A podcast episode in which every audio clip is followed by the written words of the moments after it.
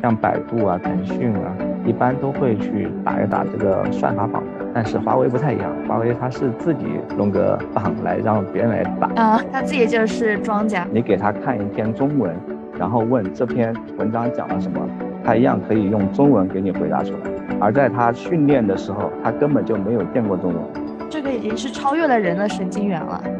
人的神经元就算有几亿，我们也得去学另外一门语言才可以回答出这样的问题。从这个程度上讲，Google 的这个 Transformer 已经是超越人类了。不会害怕吗？Hello，大家好，欢迎来到北美金视角。我是坐标上海的 Brenda，我是坐标芝加哥的 Ellen。在上一期的节目里啊，我们非常荣幸邀请到夏博士回来跟我们教了教我们，可以说是啊，对吧？一类到底什么是人工智能，以及人工智能它的一些呃基础的概念，以及它的一些主义和流派。那其实我在上期听的时候，自己会有一些疑问，说，哎，那现在这些技术它到底应用到什么程度了？嗯，对，是因为啊，我自己了解，我在金融行业嘛，我了解到，大家不知道大家认不认识邓丽？邓丽以前就是是一个放弃了这个啊加拿大一个终身教职教授，然后去了微软做这个 AI 首席的一个华裔科学家，然后后来呢，他在一七年的时候加入了 Citadel 一家对冲基金啊，Citadel 呢是这个。美国的第三大对冲基金公司，它主要是依靠程序来做交易的，它而且也通过一些做市商身份来做一些期权业务了，就是规模呀能力很强。由于它这个依靠程序做交易的基金的这个特性，他们请到了这个邓丽帮他们来做一下研发，提高一下他们的这个交易的手段。我觉得这个其实是一个非常有意思的事情啊，就是也我也很乐意看到说，哎，AI 加金融未来会不会有一个非常好的发展？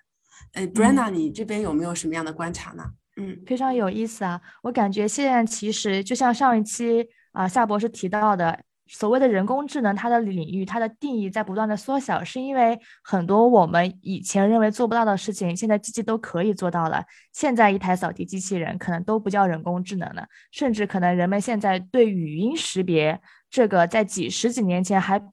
非常振奋人心的技术都已经习以为常，也可能认为它不是一个人工智能。那我们对到底啊 人工智能当前的比较前沿的一些应用啊，相信听众朋友可能会跟我一样比较好奇啊。那我们再次欢迎夏博士来到我们的节目，夏博士跟我们的听众打个招呼吧。Hello。北美金视角的各位听众，大家好，很荣幸又能够来到这里啊，为大家分享一些我的研究领域的一些有趣的事情。欢迎夏博士又抽空来跟我们讲趣事啊。对，那我们第一个问题其实呃，接着我们上一期聊嘛。您提到了说，在未来我们希望能够看到符号主义、连接主义和行为主义，他们能有更多的交融，为更多的产业带来更多的可能性嘛？那您现在看到说，当前的人工智能呃中的一些行业的领导者，他们是谁呢？其实人工智能行业的领导者啊，在国外来说是有三个当仁不让的领头羊啊，首先就是谷歌，然后是微软。第三个就是现在改名为 Meta 的 Facebook，啊，这三个可以算是最大的领头羊。嗯，他们分别都会专注哪些领域呢？会有一些区别和共性吗？实际上呢，他们之间的区别你可以认为不是特别大，几乎所有的人工智能领域他们都有涉及。呃，因因为他们其实是想在各个领域都能够占领先机。那比如说 Google 啊，大家可能并比较多看到新闻的是 AlphaGo 啊、下围棋，或者说近期的呃 AlphaCode 下写代码这样的应用会比较多的出现在新闻里啊，但好像没有说看到太多的 Facebook 关于这方面的布局，反而看到 Facebook 是啊改名为 Meta，转型去做社交项的一些呃可能人工智能相关的研究，是这样吗？是这样的，实际上呢，就是他们呃研究领域虽然没有什么大的差别，但是他们的这个风格会确实很不一样。举个例子啊，详细说说呢？嗯，就举个例子啊，他们实际上在比如说图像啊、视频的理解啊、自然语言呃处理啊、数据挖掘这些方面，他们所有的方面都有涉及。呃，但是呢，就是如果是 Facebook 来研究的话，那么他们会更加注重于挖掘，就是有商业利益方面的一些方向来进行研究。而谷歌呢，尤其是谷歌旗下的 DeepMind，他们啊，就是呃，一般都是他们的研究都是冲着能够发 Nature 封面文章这种级别的研究去做的，嗯，所以呢，你经常可以看到他们就是能够有一个新的研究出来，能够刷屏，就是呃 Nature 封面或者 Science 封面，就是 AlphaGo 这种级别的研究出来。然后呢，像微软啊，它就更加于更加倾向于做一些基础研究，呃，比如说微软和那个马斯克，他们不是有合作去做一个 OpenAI 的一个机构嘛？啊，他 OpenAI 一开始是号称做这个非盈利机构的，啊，不过就从去年开始也转型了，说要做盈利，但是呢，一开一开始他们是宣称做非盈利的，所以他们会去更关注一些基础的研究。尤其是会对 AI 伦理方面的进行一些研究，嗯，所以在新闻的曝光程度上，确实就是谷歌，呃旗下的 DeepMind 他们会去会去，因为他们做的研究啊，确实就是 Nature Science 封面级别的这种研究，所以会得到更大的曝光率。Facebook 呢，那就是专心赚钱的研究，所以他们不 不求曝光率，只求赚钱。嗯，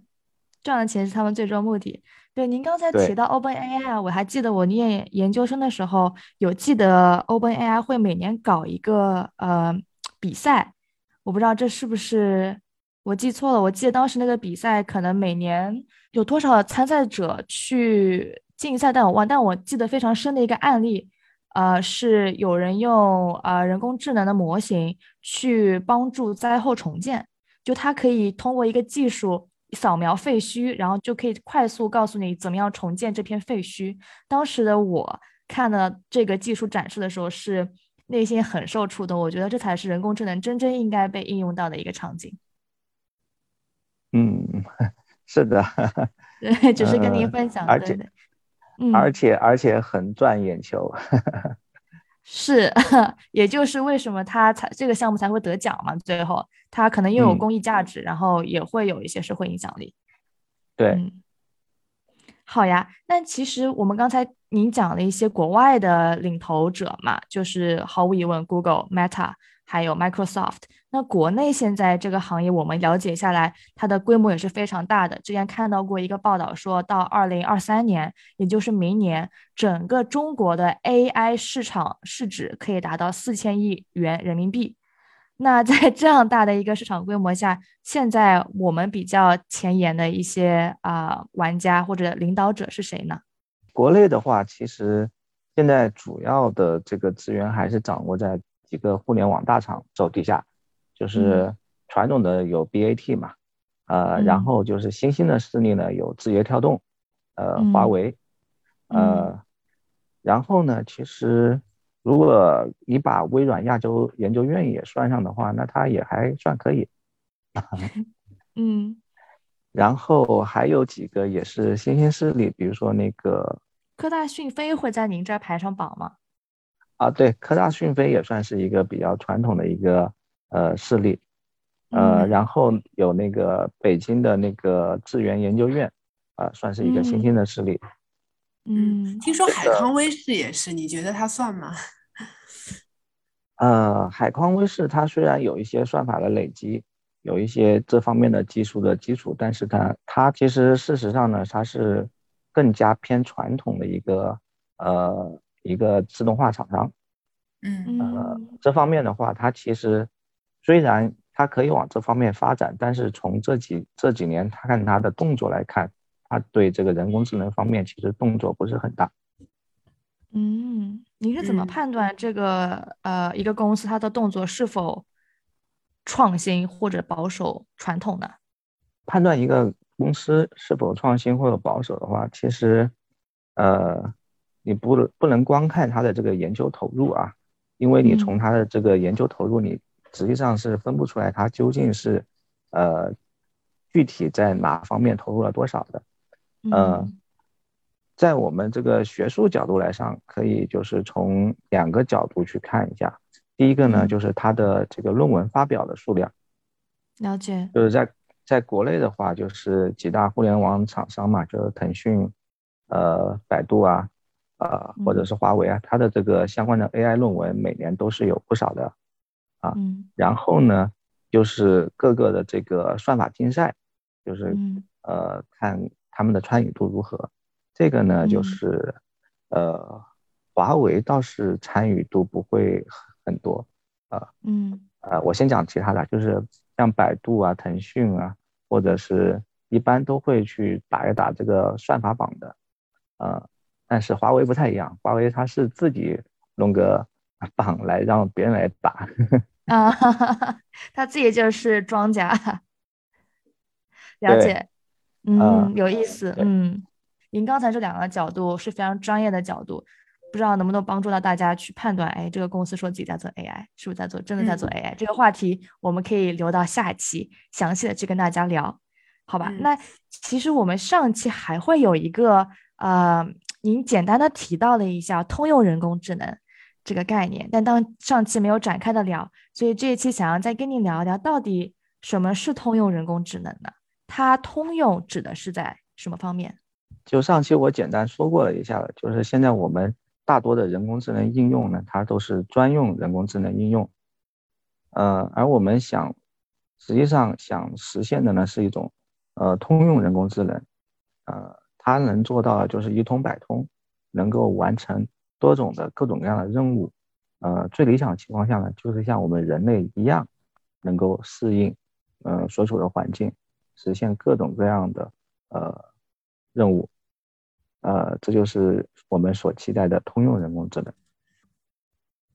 嗯，对。那这个通用人工智能它主要的应用场景有什跟这个人工智能有什么区别呢？因为我我看这个人工智能加也很多啊，有交通场景、医疗、教育、办公啊、文娱、社区、金融等等的。那通用人工智能是所有的都能用是吗？就是我用一同一个人工智能，我这场景都能呃 handle 吗？是这样的。就是呢，我上次节目中就描述过嘛，就是人工智能实际上最终的一个目的啊，它是我们智力的一个延伸，它呢是为了帮助我们去呃获取知识、理解知识、处理知识、分析知识，啊，它是做这些工作的。那么呢，我们如何去最高效的去利用一个人工智能呢？我们并不是让一个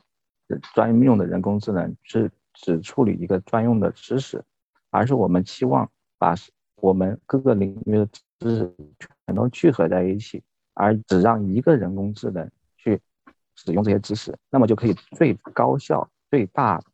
程度的去利用我们所得到的知识。而如果只是多个专用的人工智能去分别处理这些知识的话，是无法把这些所有的知识统一起来，无法去做到一通百通。去归纳总结的，这这无疑就是对我们所掌握的知识的一种浪费。嗯，对，那呃，现在发展的到底怎么样了呢？这个通用型 AI，因为我我我自己了解一下，即使现在最先进的 AI 离这样的你说的这样的一个通用型，其实还是相距甚远的。你觉得什么时候能实现我们这样的一个突破呢？技术上？嗯。呃，其实通用人工智能的这个曙光啊，是从自然语言理解这一块开始产生的，是大概二零一七年的时候，啊，同样是这个谷歌 DeepMind，就是旗下发表了一篇文章，叫做 Attention is on your need 这一篇著名的文章，里面就提出了一个叫做 Trans Transformer 的一个网络结构，然后呢，这个网络结构一出啊，基本上是把自然语言理解。这一块的所有的模型算法都统一了，因为没有其他任何一种算法能够比得过它。然后呢，在二零年底，同样还是谷歌把这个 transformer 这个结构创造性的运用到图像处理领域，然后把大家全都惊掉了下巴。原来自然语言可以跟图像用同一个模型来处理，嗯，然后。从二零年底呢，就一直到现在，这个 transformer 有大概是有一种一统江湖的这么一种趋势，呃，也就是说，我们的不管是你进来什么样的数据啊，不管是图像啊，还是文字啊，还是呃音乐啊，或者是什么各种各样的信号进来，你都可以只用一个统一的模型，叫做 transformer 啊。当然它有各种变体啊，去处理就好了。呃，当然就是我之前也讲了嘛，就是谷歌它这个风格就是跟其他公司不一样，他要做就是做最顶尖、最能够惊掉人下巴的工作。呃，所以呢，他也是从呃大概是去年吧，去年初他开始呃构造，就是用 Transformer 构造一个超大规模模型。呃，叫做 G B G P T 啊，这个模型的参数规模呢达到一千亿以上的参数啊。然后呢，如果你只从参数来看的话，它的参数已经相当于人脑的这个神经元的数量级了。而这个参数的表现，这个这个模型的表现呀，也是呃特别的惊艳啊，呃。当时它这个 GPT 呢，它是一个纯粹的自然语言处理的一个网络，然后呢，它可以写出就是人类也判断不出来啊，就是非常完美的文章，就是从那个时候开始啊，大家就发现完全可以使用它来写小说、写故事、写新闻稿，都可以写，甚至呢，就是它可以实现一种叫做零样本学习的东西，就是说对于它。之前没有见过的这个任务，它也可以去很好的运行。比如说啊，你用纯英文的语料去训练它，然后你给它看一篇中文，然后问这篇文章讲了什么，他一样可以用中文给你回答出来。而在他训练的时候，对，而在他训练的时候，他根本就没有见过中文，啊，就是可以达到这么一个效果。哦，这很厉害。对，这个已经是超越了人的神经元了。人的神经元就算有几亿，我们也得去学另外一门语言才可以回答出这样的问题。从这个程度上讲，Google 的这个 Transformer 已经是超越人类了。不会害怕吗？它比人类更聪明。呃，谷歌可不会就此出手。谷歌马上 又发布了 GPT Two，就第二代，在基础上又进一步扩大了这个神经网络的规模。然后表现更好了。从这个时候开始啊，全世界各个这个头部的这些人工智能公司就开始了大模型竞赛，纷纷用 Transformer 训练越来越大的模型。嗯啊，然后现在的最大的模型啊，呃，我最新的已经是达到了万亿参数以上。天哪！而且呢，这个大模型是非常烧钱的，像谷歌训练 GP。呃，GPT 嘛，就是初代的这个 GPT 的话，它光训练一次就需要花费一千两百万美元。啊，算力还有就是电费、计算机这样的是吧？嗯，对。所以呢，这这个已经是这些有钱的大厂的一个神仙打架的一个范围内了，不是我们普通人能够参与的这些东西了。嗯。那这个通用人工智能，这通用类的会取代这个专用型的吗？就是啊，也就是我们之前 Brenda 问的这个行业领导者现在用的一些呃领域上用的这些吗？现在的各个这个研究机构啊，它并不是求通用的人工智能能够在某个领域超过专用人工智能啊，他现在追求的还是全而不是精。但是呢，当他把这个全先给把全给做好之后，再往精来做，那就更简单了。嗯，哦，懂了，就找一个比较全的，呃，等它发展好了再用，对吧？那这个通用的人，你觉得现在在现在这个时间，这个通用的还没发展出来，专用的还能用？在这个现阶段，你觉得啊，这两种人工智能，它们分别有什么样比较大的挑战？呃，机遇又是怎么样的呢？会不会说，我现在作为一个啊从业者，我应该去更多的了解通用？呃，这类的，因为未来是一个趋势，还是说我应该把专注的给它做好呢？会怎么样理解他们的机遇和挑战？专用人工智能的话，其实更加适合一些小厂或者是比较独立一些的研究者来来进行这个研究，因为刚刚我也说了，这个大模型啊，通用人工智能啊，现在按现在的这个风格来看啊，是一个烧钱的游戏，普通人是根本玩不起的。嗯，国国内现在也只有几个大厂会去专门去做这些大模型，国内也有好几个有超大规模的中文的模型啊，这些都有。啊，但是呢，就是整体来看啊，现在大模型啊还没有一个很好的这个商业模式。嗯，所以呢，就是各大厂商啊，现在还只是别人这个技术有了，那我一定也要有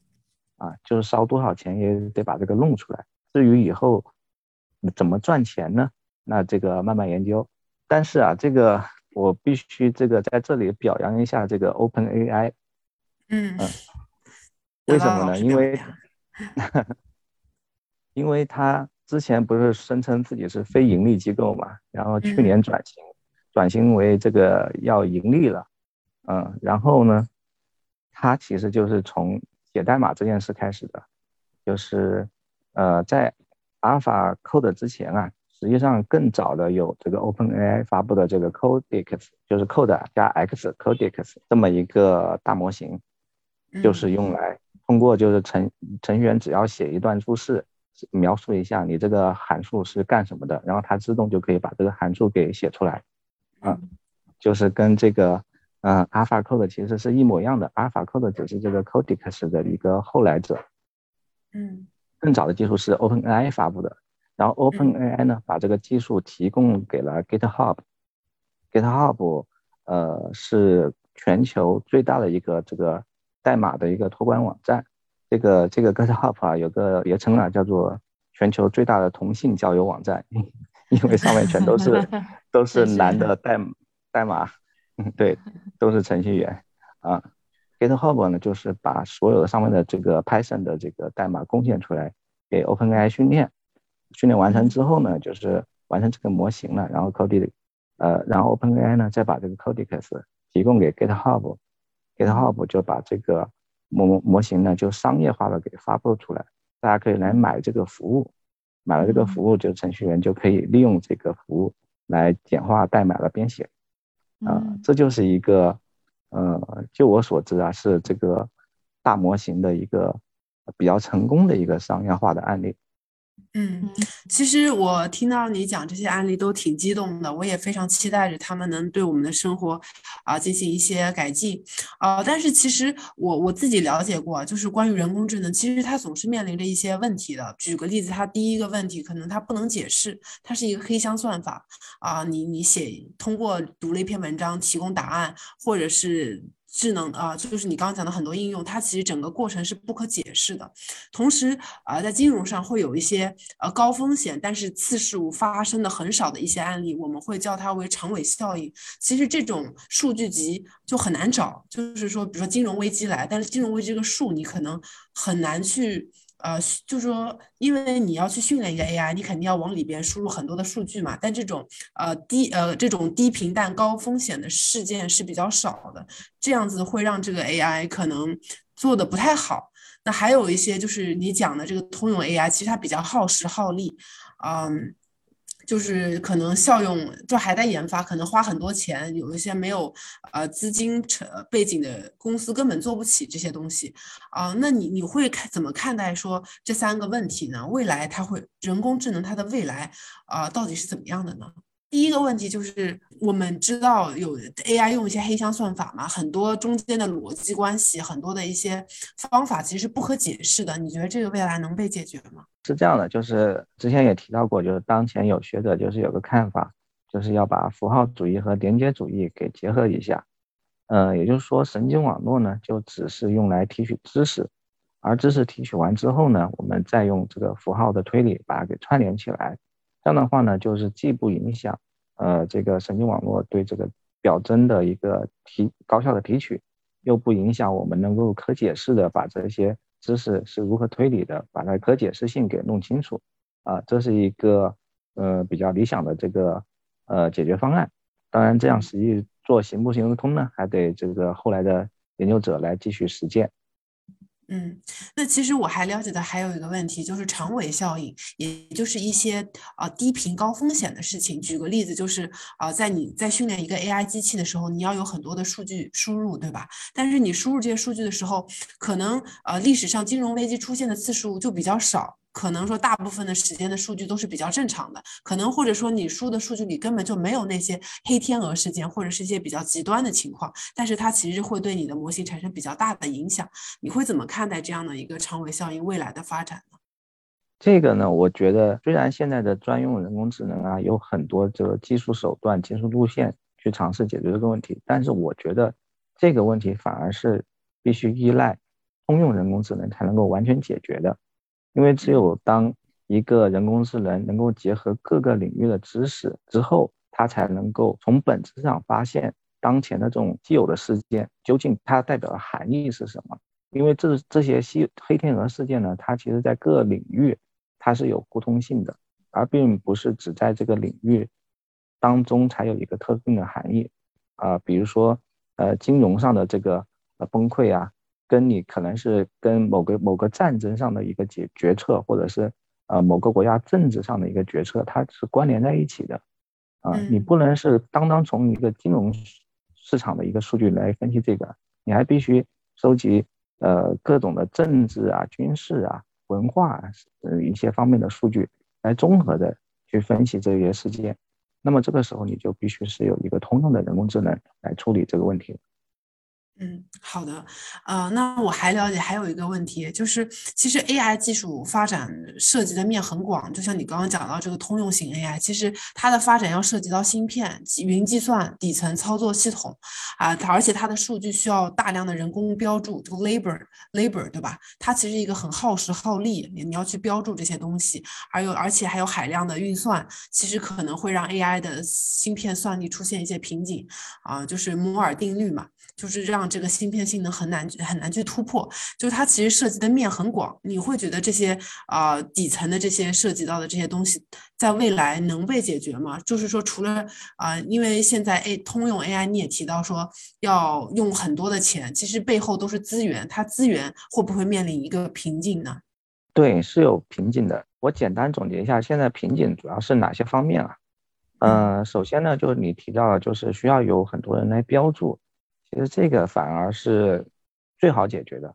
因为现在呢，就是非监督的学习啊，是越来越呃，算法是越来越强了。就我之前提到的这个 GPT 这些模型呢，它其实基本上都是用非监督的方法来训练的，它是不需要标签的啊。所以呢，对于这种标注的问题，倒是最次要考虑的啊。而你提到的其他的一些瓶颈呢，倒是有可能成为就是影响这个。呃，发展的一个呃问题，首先呢，一个大的瓶颈啊，其实就是说的这个芯片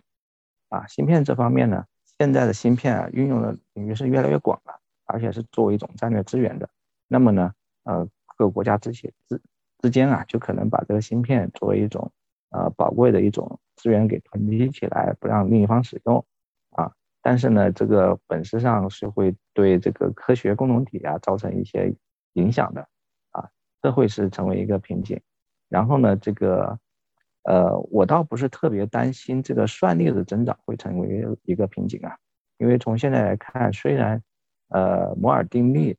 就是年年都喊要失效了，但是人们还是年年都能找到新的方法，把这个算法不断的就提高上去，啊，我认为这个不是一个特别大的问题。然后呢，其他的瓶颈呢，比如说有一个是这个当前的架构的瓶颈。就是说，当前的这个呃网络架构啊，其实虽然是依赖并行计算，但是呢，它这个并行的这调度啊，它也是有极限的。你如果把太多的数据并行起来的话，它光把这些并行的数据，呃，你训练一次啊，收集起来这个结果花的时间就已经很长了啊。所以呢，这个并行也不是能够无限的并行的，所以在这个并行度上，它也是也有一个极限的。就是说，你达到某一个程度之后啊，你有再多的资源，它其实训练的速度也不会更快了，啊，所以这实际上是我们当前的这个整个计算机体系这个架构遇到一个瓶颈，这可能是需要就是更高效的一个计算机架构才能解决的一个问题。嗯，了解。您刚才其实聊了很多啊，就是现在整体的这个行业内的技术的瓶颈和挑战。那如果说我们把视线就放在中国本身的话，啊，当下比较针对就中国当前的技术发展的现状，我们未来可能遇到的机遇和挑战有什么特别的吗？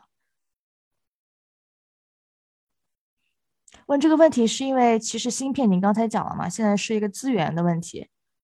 那会不会说，对于中国而言，如果说芯片的问题一直长久的不解决，啊，我们芯片能力跟不上，那我们会不会需要在别的方面去好好的发力，来掣肘这个现状呢？对你说的是很有道理啊，就是实际上呢，就是当前的这个人工智能在算法上啊。如果说美国是第二的话，没有人敢说第一；但是中国说第二的话，没有人会质疑。所以呢，就是至少中国在这个算法上能够是保持一个至少是一个追赶，甚至是跟美国齐头并进的一个这种趋势。但是在芯片上还是有很长的路要走，而且呢，就是我国的这个基础设施建设啊，这个呃跟美国还差距很大。所以呢，呃，我是建议，就是如果现在是还在求学阶段的这些呃学子们啊，就是有机会选择的话，还是呃做更多有利于这个中国呃的短板发展的一些专业的选择，而不是看到当前的这个人工智能的这个软件上的风潮而呃蜂拥到这一块来。呃，其实从现在就业市场表现，大家应该也能够感受到的，就是有含义。是的，这个说的非常对啊。就呃，如果说听众朋友里面有正在还在求学的呃朋友，呃，是不是可以考虑说，呃，芯片硬件这一块可能是未来，嗯，能够帮助这个行业甚至整个人人工智能在中国的应用度过寒意的。啊，这么一个方向，我觉得夏博士这一点很有情怀啊！我不知道 Elaine 你怎么觉得？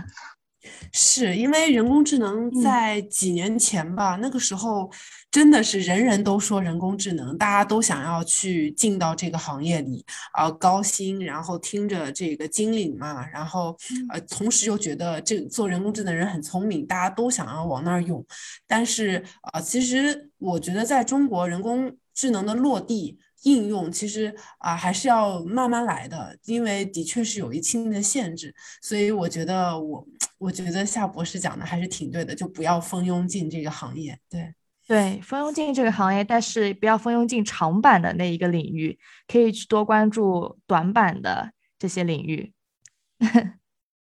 没错。是啊，那也非常感谢这个夏博士今天来给我们分享关于这个技术应用，还有我们的各种各样的挑战啊，我觉得学到了很多，特别是这个通用型 AI 啊，未来的发展真的是非常的可期待啊啊，希望说世界会未来啊研发出一个非常功能强大的 AI 啊，来帮助我们的更好的偷懒，也更好的拓宽人类的边界啊。夏博士还有什么想要跟大家分享的吗？下一期呢还有更多丰富的内容，希望能够继续跟大家分享。好，下一期呢我们会主要讲这个 AI 商业化的这一块，看看有没有新的一些挑战，有没有很多是一些泡沫呢？我们会更着重来聊这一块的内容啊。如果喜欢我们的节目的话，欢迎收听和分享。我们这一期内容呢就到这里结束了，我们下期再见。跟金视角聊人生，感谢您的收听。请在各大播放平台和公众号上搜索“金视角”，订阅我们的栏目吧。金融的金，事件的事，角度的角，